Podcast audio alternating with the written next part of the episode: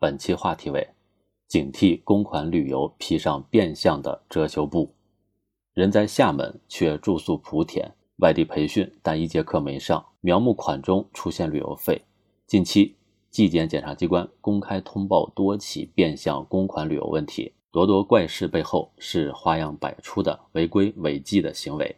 党的十八大以来，党中央高度重视四风问题。把整治享乐主义、奢靡之风作为推进全党从严治党的关键环节，针对公款旅游的整治也越来越严。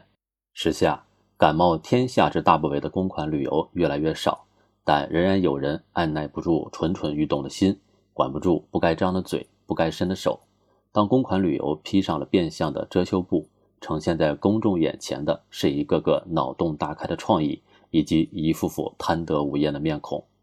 纵观各类变相公款旅游，胆子肥的套取集体资金报销旅游费用，权力大的让下属企业或老板为自己游山玩水买单，花招多的明修栈道暗度陈仓，借出门公干之机绕道旅游。除此之外，还有一种雨露均沾型，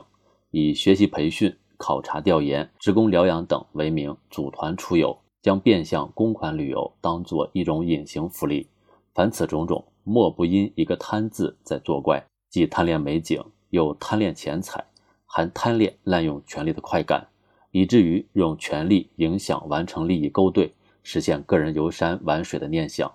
旅游本是一桩雅事，一旦沾上了铜臭味儿，不免令人感觉俗不可耐。无论是从本单位薅羊毛，还是从别人身上捞油水，都是一种不折不扣的违纪行为。中国共产党纪律处分条例明确规定。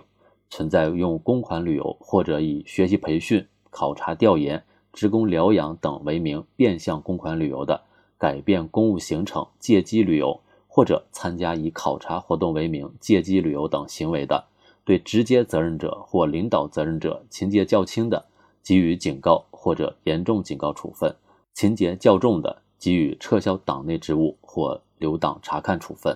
情节严重的，给予开除党籍处分。机关算尽的变相公款旅游，看似无需承担任何成本，实际上却隐藏着巨大的代价。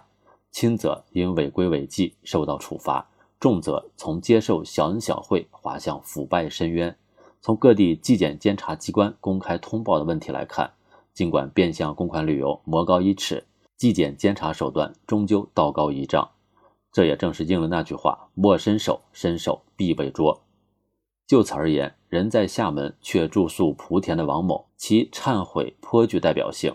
我真不应该动这些歪心思，自认为做的天衣无缝，谁知却是自欺欺人。对于各级党员干部来说，严管既是厚爱，只有严格遵守中央八项规定精神，才能抵御享乐主义、奢靡之风的侵蚀。在强有力的纪检监督下，越来越多的变相公款旅游现出原形，这既是对当事人做出的处罚。也向更多人发出了警示。